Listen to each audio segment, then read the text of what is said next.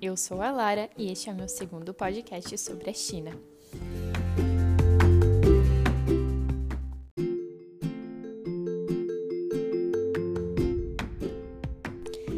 Bem-vindo à China. Hoje eu vou contar a você quando eu pisei em solo chinês e te darei boas-vindas a esse país tão grandioso. Era novembro de 2018. Eu tinha 19 anos e me vi de frente com a pergunta que mudaria minha vida. Lara, você quer trabalhar na China? A pergunta era séria, gente, não era brincadeira.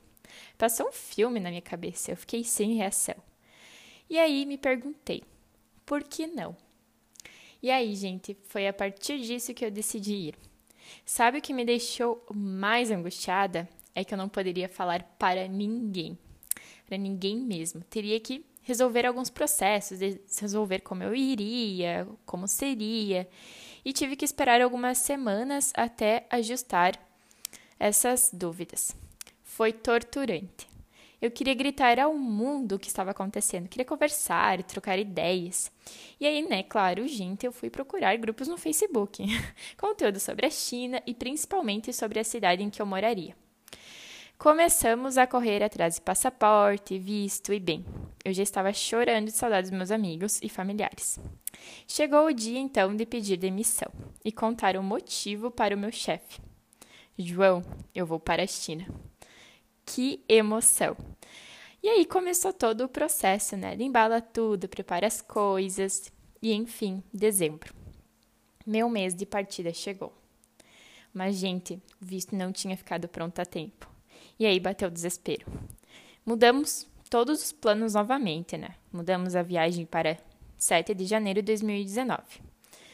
O dia memorável. Eu não me imaginava tão jovem e inexperiente indo a trabalho para outro país, ainda mais para a China. Eu sabia, né, que era um desejo sempre que eu tive de criança e realmente estava acontecendo mas eu realmente era muito jovem. Eu era apenas uma menina do interior, perdida em Porto Alegre, construindo, construindo minha carreira, trabalhando como estagiária numa startup e também descobrindo a faculdade que eu queria cursar. Eu estava deixando uma Lara para trás e estava disposta a construir uma nova eu.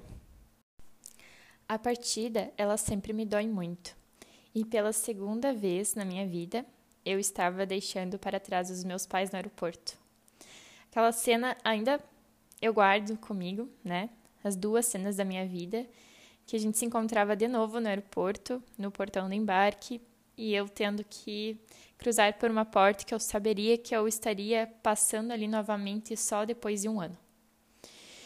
E aos prontos, né? Prantos, chorando, fui entrando no avião, como sempre, carregando um livro embaixo dos braços, com destino para a Ásia. Bom, a viagem foi longa. Saí de Santa Rosa, minha terra natal, fui para Porto Alegre, Porto Alegre, São Paulo, São Paulo, Etiópia, Etiópia, Xangai. Quando cheguei na China, foi inacreditável. Gente, eu estava em solo chinês. Dá para acreditar? Lá estava eu, né, perdida em meio à multidão do aeroporto de Xangai. E olhava o movimento, via todas as oportunidades, estava determinada e super feliz para experimentar de tudo.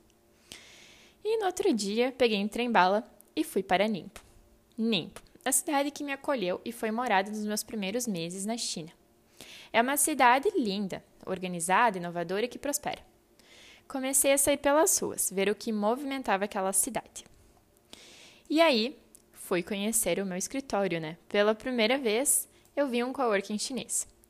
Para quem não sabe, um coworking é um prédio de muitas salas comerciais compartilhando o mesmo endereço. Eu já tinha vivenciado essa experiência em Porto Alegre, mas era totalmente diferente. Em Porto Alegre, tínhamos café à vontade, nosso espaço era inovador e super descolado. Aproveitávamos também o pôr do sol de um rooftop com happy hour. Já na China, gente, eu tinha água quente à vontade para fazer chá, não vinha, não, não tinha happy hour e o tempo não colaborava muito para um pôr do sol legal pois quase sempre era nublado e tinha muita poluição. E também as pessoas elas são muito centradas às suas rotinas e trabalho.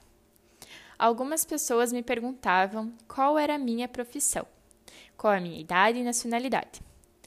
Gente, segundo os chineses, eu tinha 25 anos, sou russa e, enfim, nem acreditavam, né, que quando eu dizia que eu, a idade que eu tinha e a posição que eu tinha estava ali trabalhando. Para os asiáticos, não é comum uma pessoa tão jovem estar trabalhando antes de se formar. Não numa posição, num escritório. E na China, você estuda ou trabalha. Você não consegue fazer as duas coisas ao mesmo tempo. E aí, o que as pessoas mais me perguntam também: aonde você morava, Lara? Então, deixa eu te contar a história para buscar procurar um apartamento, né? Eu fui procurar um apartamento para mim lá em Limbo e a maioria deles são mobiliados. Coisa maravilhosa, né, gente? Apenas precisei comprar algumas roupas de cama, utensílios de cozinha e material de limpeza. E aí, né, fui no Carrefour. Pensei, bah, vai ser mais fácil achar as coisas aqui. Mas, gente, não achei nem rodo nem vassoura. Lençol com elástico, então, pff, nem pensar. Eu dei meu jeito e depois de duas semanas em limbo, me mudei para o meu cafofo, como eu gostava de chamar.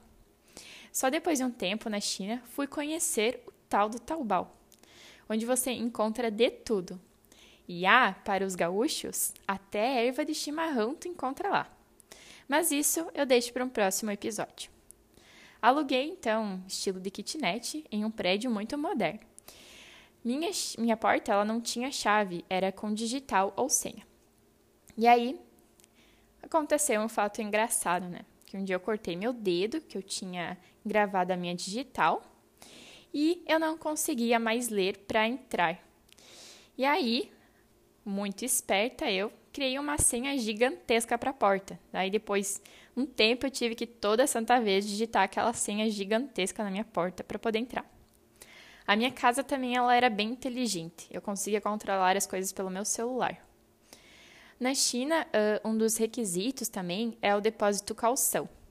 Mas o diferencial é que alguns proprietários exigem todo o pagamento adiantado das parcelas do contrato. E geralmente as parcelas, o contrato é feito para um ano. Ou eles exigem três meses de adiantamento. Mas isso muda de proprietário. E mais tarde eu fui descobrir também que muda aonde você está qual a província que você está na China. E eu consegui, graças a Deus, negociar para três meses, mas foi bem difícil. A minha alimentação era sempre na rua, minha casa não tinha espaço para fazer comida, mas também tinha muita opção de comida e preços.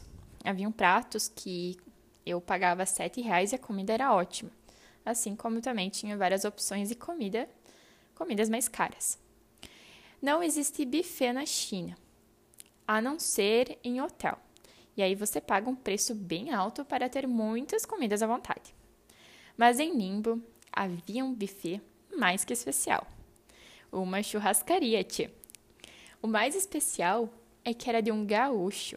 Então, além de comer a comida de casa, eu ainda compartilhava de uma roda de chimarrão. E lá fiz amizades em Nimbo. Encontrei famílias que foram se mudaram para lá para criar seus filhos. Escutei diversas histórias e encontrei diversos propósitos. Como eu disse anteriormente, o clima de Nimbo não era de fazer muito sol. E no verão era quente, mas à tardinha começava um vento gelado. E no meu aniversário eu tive um dos mais incríveis presentes de Deus: neve. Você deve pensar, né? Bah, como neve deve ser um presente legal, mas para mim foi muito especial, já que eu não havia visto neve antes e também uh, no meu aniversário, o meu aniversário sempre foi em época de carnaval e sempre fez calor. Na minha cidade, então, também uh, havia metrô. E aos poucos eu fui me adequando. Descobri que, para utilizar, eu não precisava enfrentar filas para comprar bilhete. Na China, no lugar do WhatsApp, as pessoas usam WeChat. Por esse aplicativo, você consegue fazer de tudo.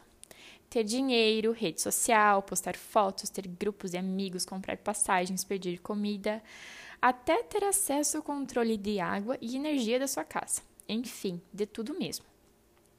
Pelo WeChat, eu comprava em questão de segundos meu ticket do metrô antes de chegar na estação, e ao chegar lá, eu apenas escaneava o QR Code que era me oferecido e o ticket saía de uma máquina.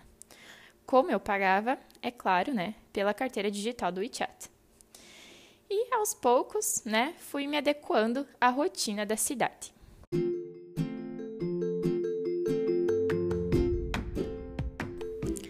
Essas foram algumas das minhas experiências pela China. Com o tempo, eu também percebi que as cidades e províncias são bem diferentes, tanto na tecnologia, na cultura, comida e organização. A China, gente, ela é gigante. Ela é rica em cultura e histórias. Uma verdadeira porta para novas possibilidades. E ah, tudo lá é possível.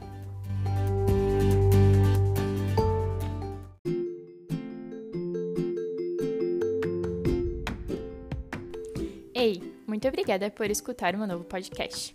Eu te convido a se conectar comigo no Instagram, Lara Gross, onde você pode enviar sugestão, conversar comigo, trocar ideias ou também tirar dúvidas. Muito obrigada. Xie